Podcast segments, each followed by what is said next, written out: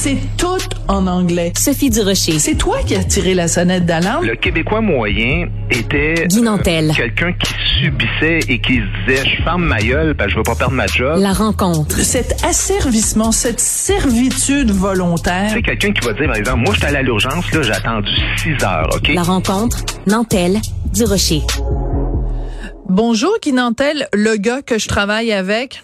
oui. Et moi la fille que je travaille pour.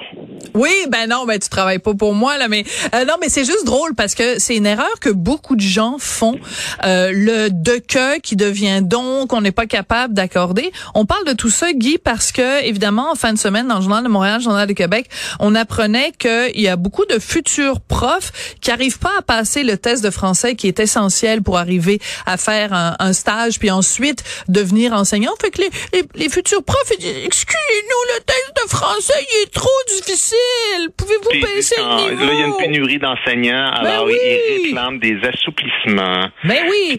C'est moi déjà des étudiants en n'importe quoi qui négocient des notes, des programmes, des plans de cours, c'est non. Je suis désolé. On ne Euh, Oh, va pas à l'UQAM alors. Non, non, mais des étudiants, c'est des étudiants. Moi, j'ai j'ai suivi Ben des oui. cours de karaté. Ben, mon maître, c'est lui qui décidait c'était quoi l'enseignement. Comment ça Ben peut oui, sinon- ça, je vais, sinon, il t'envoyait un petit coup derrière la tête. Il m'intéresse moins. À un moment donné, c'est, ça fait partie d'un cursus. là. Ben non, c'est sûr. Sinon, de toute façon, ton prof de karaté t'envoyait un petit coup derrière la tête en donc mon Guy, puis c'est comme ça que ça marche. Mais Ben, puis c'est là que tu vois que si t'as pas suivi le cours comme du monde, tu sais pas comment te protéger contre le coup. Alors, Exactement. Si tu veux, si tu veux l'enseigner, le français, ben évidemment, il faut que tu le maîtrises. Donc, euh, je comprends mal le réflexe de dire, nous autres, on veut la job d'enseignant de, de- du français, mais on veut pas vraiment le maîtriser. Ça me paraît un peu illogique. Et comme tu dis dans ton article, euh, puis ben, Richard écrit un article là-dessus, c'est toujours le français qui Oui. est ça. voilà. C'est toujours ça. C'est cette que- matière-là qui est toujours, euh, toujours une espèce d'assouplissement. On a toujours le réflexe de dire, bof, c'est juste du français, tu sais. C'est pas grave. est-ce que est-ce qu'on endurerait ça d'un d'un comptable qui fait nos impôts, de dire ah ben écoute, c'est parce que lui, il y avait des assouplissements dans son cours là, quand il a suivi son cours. Fait que c'est un peu normal, là, le rapport d'impôt que tu envoies, c'est juste des chiffres, tu sais, c'est pas, c'est pas grave. Là. Puis quand tu prends l'avion aussi, le gars à tour de contrôle, ça se peut qu'il se trompe de chiffre, puis au lieu de la piste 32, c'est la piste 33, mais à un moment donné, on va pas lui demander non plus d'être précis à chaque fois qu'il qu'il donne un chiffre, là, tu sais. Mais non, Puis c'est ça. chirurgien euh, des poumons, ça se peut qu'il se trompe entre la gauche et la droite, mais l'erreur est humaine, Sophie. Ben oui, qu'est-ce que tu veux, je te dis. Mais non, mais c'est aussi, ça, ça s'applique à tout, là, tu sais, le, le gars qui fait un pont. Est- Imagine-tu des ingénieurs euh, qui vont à Polytechnique et qui disent, ben nous, euh, on trouve l'examen euh, final de dernière année, il est trop difficile, puis il y a une pénurie d'emplois. Alors soyez moins exigeants parce que sinon on va se retrouver avec pas assez d'ingénieurs. Je veux dire, Ben, c'est quoi cette logique le- de cabochon là? C'est toujours le réflexe de dire non non ça c'est des des des jobs importantes là. Faut être très technique là. Faut être très précis en médecine puis des ingénieurs. Mais le français ben l'important c'est qu'on se comprenne. L'important c'est que ce soit un Voilà. peu approximatif. C'est même c'est même cool quand c'est un peu c'est un peu comme tu sais c'est mais moi je sais pas. Je, je trouve que c'est important si tu veux l'enseigner. Puis après ça c'est c'est évident que on comprend que l'erreur est humaine. Moi c'est pas ça. C'est qu'on cherche à presque à planifier la médiocrité. Puis là j'ai plus de misère avec ça. J'adore. Je vais, je vais la reprendre. euh, je te paierai des, des droits d'auteur là-dessus, mais planifier la médiocrité, j'adore ça. Oui, et, oui, ben. euh, et il faut, j'essaie de, de regarder ça plus large. Prenons un pas de recul, Guy, ensemble. Euh, c'est symptomatique de quelque chose quand même quand tu dis, en effet, que c'est des, des, des des compromis qu'on est prêt à faire avec le français. C'est aussi qu'au Québec, quand t'as quelqu'un comme Mathieu Bock-Côté, je me rappelle quand Mathieu est allé à Tout le monde en parle la dernière fois, il y a des gens sur les médias sociaux qui lui reprochaient d'utiliser des mots trop compliqués puis de faire des phrases trop longues puis de ça. Est-ce qu'on peut, s'il vous plaît, juste avoir du respect pour quelqu'un qui est un érudit, quelqu'un qui a des lettres, quelqu'un qui s'exprime, oui, avec euh, euh, euh, une, une bonne élocution, qui est un bon orateur, au lieu de le ridiculiser puis de le mépriser? On a l'impression qu'au Québec, mieux tu t'exprimes, plus t'es méprisé. T'as raison de dire ça, puis je trouve particulièrement euh, avec le français, là, justement, quand, quand tu as une forme de, de ben, c'est pas de l'élitisme, hein, mais c'est, c'est quand même de l'excellence. C'est vu comme être snob, c'est vu comme, a comme presque une même compétition avec la France. On n'est pas des Français, nous autres. Des, Ah fois, ouais. des fois, je reprends des gens, mais tu sais, on fait tous des erreurs de, de français. Mais euh, par exemple, puis je peux t'en dresser une liste parce que j'ai, j'ai, j'ai me suis fait un petit répertoire. Vas-y. Vous, vous méritez un prix. Moi, Oui. euh, je, je déteste ça. C'est, tu, tu te mérites pas un prix. C'est comme si tu le remplaces par le mot gagner. Tu te gagnes pas un prix, tu le gagnes. Puis d'ailleurs, les gens ont tendance à, à mélanger ces deux termes-là, à les voir comme des synonymes, alors que mériter puis gagner, ça veut pas dire la même Mhm. chose. C'est comme débuter et Euh, commencer. Ouais, c'est ça. Il y en a un qui est ben, transitif, l'autre est intransitif, mais Ouais, mais dans la vie, tu peux mériter quelque chose que tu gagnes pas, puis tu peux gagner quelque chose que tu mérites pas. Voilà. C'est- pas des synonymes. Euh, je te supporte dans, dans, dans ton non. expérience. Je t'appuie. Je t'appuie, puis parce que supporter, c'est, c'est le contraire. Si tu dis je supporte Guy Nantel quand je vais voir son show, ça veut dire que tu l'endures puis tu trouves pas ça bien bon. Ben Mais voilà, si et tu le peux pas le tu supporter si tu l'aimes pas. Et rappelle-toi, rappelle-toi Guy, je suis contente que tu fasses référence au verbe supporter parce que c'est un anglicisme assez calqué sur support. Donc c'est ce qu'on appelle un faux ami, c'est-à-dire que le même mot en français veut pas dire la même chose, même des fois le contraire. Te rappelles-tu quand Denise Bombardier avait été payée par euh, je pense c'était Radio Canada pour aller faire un documentaire où elle s'était promenée partout à travers le pays pour faire un documentaire sur euh, les francophones hors Québec? Euh, et à un moment donné, elle est à table avec trois jeunes franco-ontariens et il y en a un qui dit je supporte telle chose et Denise le corrige en disant ben tu vois, tu viens de faire un anglicisme. Mhm, mhm. Écoute, elle s'est fait ramasser. Mais, mais elle, faisait, elle faisait juste corriger quelqu'un, puis en, en fait l'aider, parce qu'elle disait, ben tu viens de démontrer ma théorie qui est que le français se perd dans les communautés francophones à l'extérieur du pays. Au lieu de d'applaudir Denise, ben elle a été ridiculisée.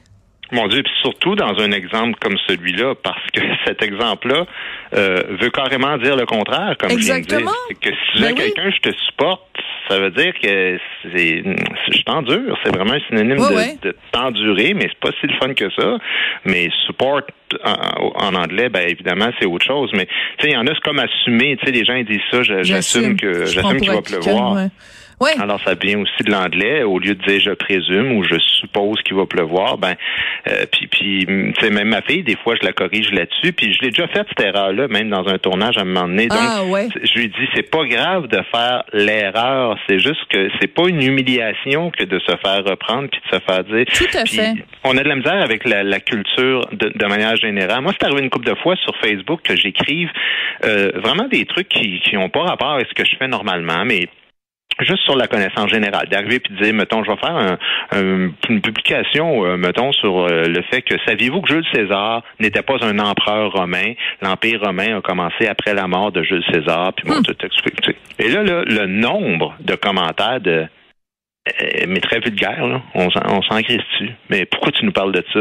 Ben, c'est pas intéressant. Puis là, je fais comme, mon Dieu, il me semble que c'est, c'est, intéressant. inintéressant d'apprendre des affaires, tu sais. Ben oui, mais non, mais c'est. en- tu te souviens euh, l'émission Le Monde à l'envers, c'était la deuxième émission où on parlait d'éducation.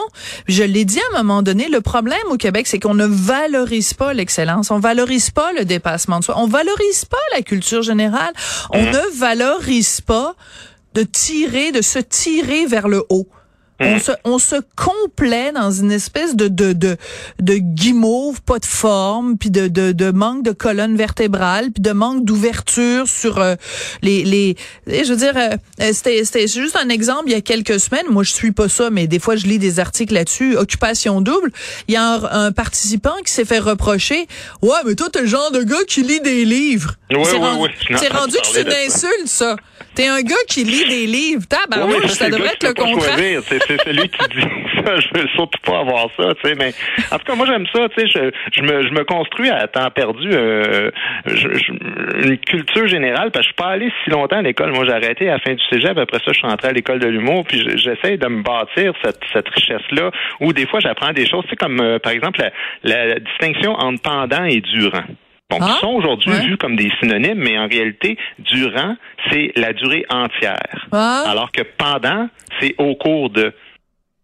C'est intéressant. Bon, ben, Alors moi, j'aime ça, apprendre des choses comme ça, parce que si je donne un spectacle, je suis donc sur la scène durant toute la représentation, mais vous autres, vous allez rire pendant le spectacle. Parce que si vous voyez durant le spectacle. Ça veut dire vous riez du début à la fin. Puis ça, peut Ça, être il y a peu de chances que ça arrive quand même. Faut pas Non, exagérer. ça, pas, pas, pas au complet. Non, mais c'est le fun. C'est comme Oui. deuxième et second. Tu sais. Le second, euh, ben, la- la- évidemment, deuxième, c'est quand c'est il y a une énumération, puis ça peut être le deuxième d'une famille de trois ou de quatre enfants. Tandis que second, c'est quand ça s'arrête à deux, la ah, ben Seconde ça, Guerre je ne mondiale. Ah, ouais. Alors, on souhaite évidemment qu'on dise pas un jour la deuxième guerre mondiale. Ça Voilà. voudrait dire qu'il y en aura une troisième. Une troisième. Mais ça, moi, tu vois, c'est intéressant. Ben ça, oui. Je trouve ça le fun, tu sais. Tout à fait.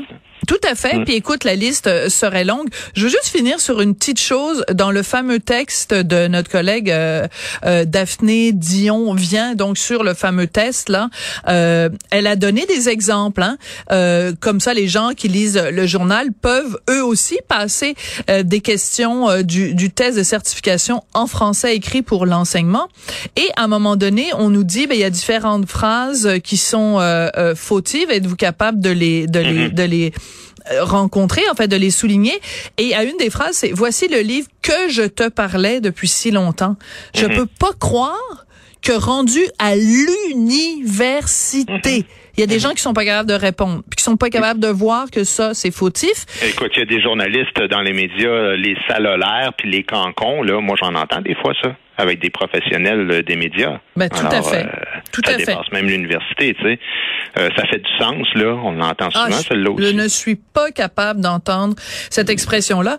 Et euh, ben, euh, écoute, ce qui est intéressant, c'est que c'est ça. Moi, en préparant ma chronique de ce matin, j'avais lancé un appel à tous euh, sur mes médias sociaux, sur euh, euh, Twitter et sur Facebook. Écoute, ma, ma chronique est écrite, elle est écrite, elle est publiée dans le journal. Puis il y a encore des gens qui m'écrivent en me disant, moi, il y a telle expression, il y a telle expression, je suis pas capable. J'entends ça dans la bouche des journalistes, des animateurs.